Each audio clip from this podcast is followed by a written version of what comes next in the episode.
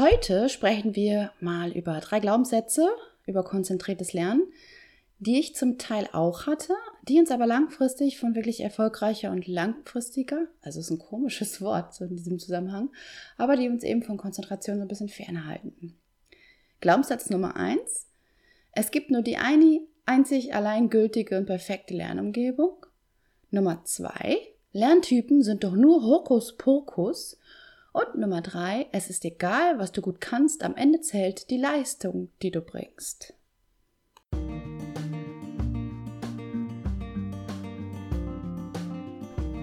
Hey, du hörst den Podcast der kreativen Lernwerkstatt. Mein Name ist Kati und ich möchte, dass du dein Kind optimal beim Lernen unterstützen und begleiten kannst. Dieser Podcast richtet sich außerdem an alle Interessierten, die genauso viel Spaß und Freude an den Themen Bildung und Schule haben wie ich.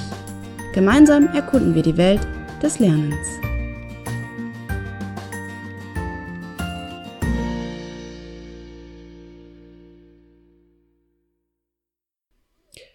Okay, herzlich willkommen erst einmal zu dieser neuen Folge hier im Podcast. Es ist, glaube ich, Folge 57, aber da gucken wir gar nicht mehr so nach, ne? Also fangen wir mal an mit dem ersten Glaubenssatz.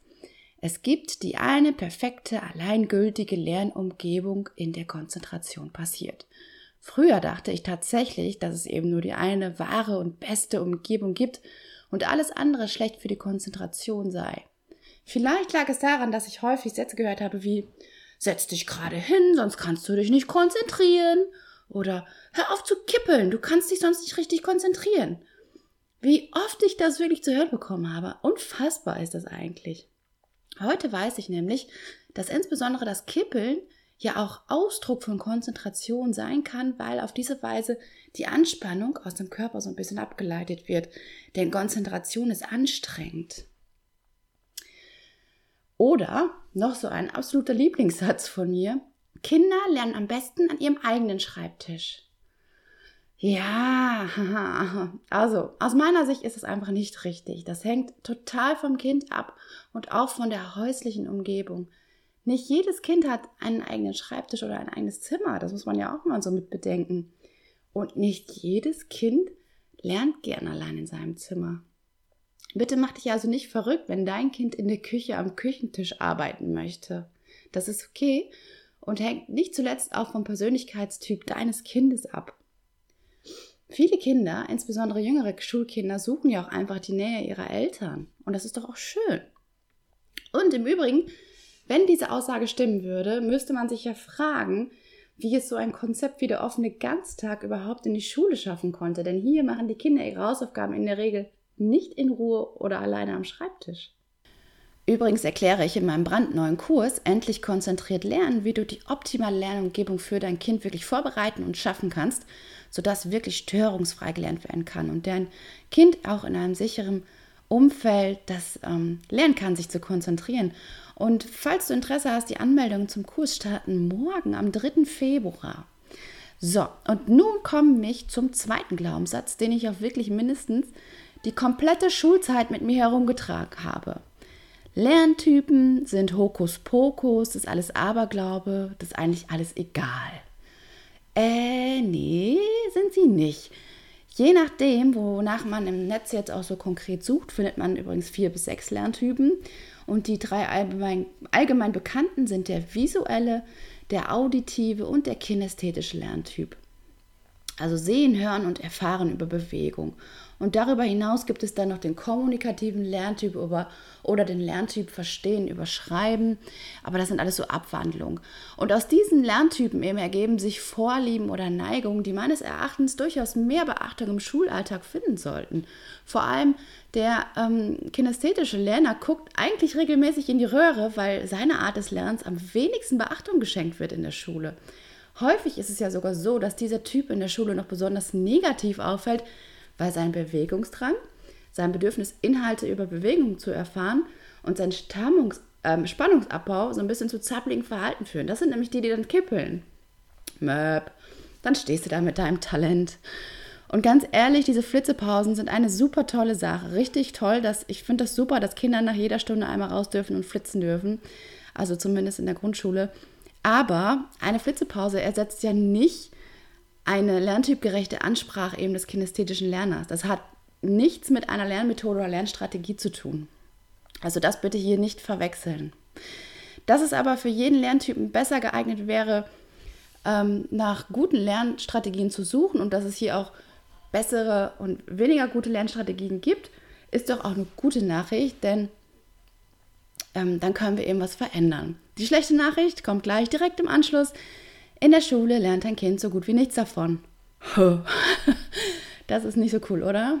Für die Zukunft ist es aber ein Riesenvorteil, wenn ein Kind seine eigenen Lernvorlieben wirklich kennt und auch gute Strategien und Methoden für sich kennenlernen durfte, erfahren hat, ausprobieren durfte, damit das Lernen auch weiterhin Spaß macht und die Konzentration eben bleibt. Lernen mit positiven Emotionen und einem guten, planvollen Grundgefühl klappt einfach viel, viel besser. Daher sind auch diese Punkte am Kurs endlich konzentriert Lernen beinhaltet. Also wir kümmern uns da auch um Lernvorlieben, um Lernstrategien, um Methoden, eben immer passend auf den Lerntypen. Wie kann ich für einen Lerntyp die richtige Lernstrategie finden? Wie erkenne ich, welcher Lerntyp mein Kind überhaupt ist und was ist dann die besonders passende Methode? Glaubenssatz Nummer drei: Es ist egal, was du kannst, wichtig ist nur, dass du Leistung bringst. So ein bisschen nach dem Motto: Wir sind nicht auf der Welt, um glücklich zu sein, sondern um zu arbeiten. Bam, der knallt so richtig rein, oder? Ja, ähm, ich gebe es ehrlich zu, diesen Glaubenssatz trage ich, also den habe ich wirklich viele, viele Jahre mit mir getragen. Ähm, aber ich habe vor ein paar Jahren dann einfach die Entscheidung getroffen, das möchte ich für mich persönlich nicht und auf gar keinen Fall für meine Kinder. Ich persönlich möchte eben keine Welt, in der meine Kinder ihr Glück hinter ihre Arbeitshaltung stellen. Wir können ja ganz viel darüber diskutieren, warum wir arbeiten sollten. Und ja, der Mensch braucht eine Aufgabe und so vollkommen richtig und auch sehr, sehr wichtig. Aber für mich persönlich muss das Ganze eben nicht nur mit Druck, Stress, ja, und irgendwie über sich ergehen lassen verbunden sein. Es gibt nämlich, und davon bin ich wirklich zu 100% überzeugt, andere, gesündere Wege, in der sich Aufgaben, Arbeit und Glücklichsein nicht ausschließen, sondern Hand in Hand ähm, ineinander gehen. Letztlich ist ja auch genau das, das, was wir brauchen in unserer Gesellschaft. Kluge, innovative Spezialisten, die ein intrinsisches Gefühl, ein intrinsisches Interesse, also aus sich heraus motiviert sind, neue Dinge zu lernen, weiterzukommen, sich zu spezialisieren. Das nützt ja nichts, wenn das immer so von außen alles aufgedrängt wird und aufgezwungen. Aber wenn der Mensch dahinter das eigentlich gar nicht möchte, und wenn es von innen kommt, dann klappt es eh alles viel besser und die Motivation und die Leidenschaft sind da. Und dann kann man auch die eigenen Stärken kennenlernen und damit arbeiten. Und das führt zu einem guten Selbstwertgefühl. Und aus dieser Perspektive ist Konzentration ja auch immer etwas Wertvolles, weil sie eben dafür genutzt wird, dass sich der Mensch entsprechend seiner Interessen und Neigungen weiterbildet, vorankommen möchte. Wie unglaublich wertvoll ist das bitte? Am Ende hat doch niemand etwas davon, wenn man sich jahrelang für etwas abmüht, was man nie machen wollte, was nie zu einem passte, nur weil es an irgendeiner Stelle besser irgendwie ankam, vorausgesetzt oder erwartet wurde. Das sind dann vielleicht auch die Menschen, die häufiger im Burnout landen oder irgendwann einfach entnervt ihren Job hinschmeißen, völlig frustriert sind und unglücklich. Meines Erachtens ist es wirklich längst überfällig, die Stärken eines Kindes, sein persönliches Interesse in den Lernkontext einzubeziehen und bitte doch noch viel deutlicher und häufiger als an, keine Ahnung, Projekttagen oder so oder AGs. Ich bin mir sicher, dann hätten wir dieses Problem mit der Konzentrationsfähigkeit auch nicht mehr. Aber wie viele Kinder glauben heute nicht einmal mehr daran, dass sie Stärken haben? Einige hatten nie die Gelegenheit zu spüren, dass sie Stärken haben oder sie kennenzulernen. Und das hat logischerweise auch Auswirkungen auf das Selbstwertgefühl. Manche Kinder haben auch schlichtweg einfach keine Zeit, sich mit ihren Stärken wirklich vertraut zu machen. So ein bisschen viel Schule, dann OGS, was ja auch alles okay ist. Aber das ist alles so gezwängt in einen Plan. Und dann bleibt am Ende wenig Zeit. Daher war es mir auch besonders wichtig, eben auch diesen Teil in meinem Kurs endlich konzentriert lernen zu integrieren, der genau diese beiden Punkte auch anspricht und erarbeitet.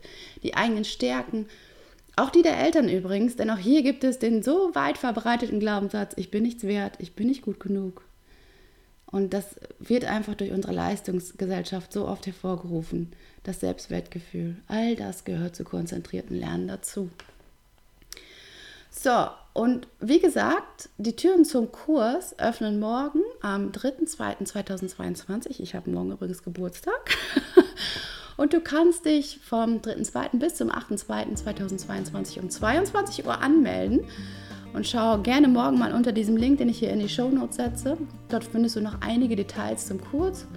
Und wenn du diesbezüglich noch Fragen hast, dann komm auch gerne auf mich zu. Schreib mir eine Mail at kati.kreative-lernwerkstatt.net. Und wenn dir die Folge gefallen hat, dann teile sie gerne mit deinen Freunden oder lass mir eine positive Bewertung da. Ähm, es geht jetzt auch bei Spotify. Da kannst du einfach auf diese drei kleinen Punkte da oben drücken und dann kann man das bewerten.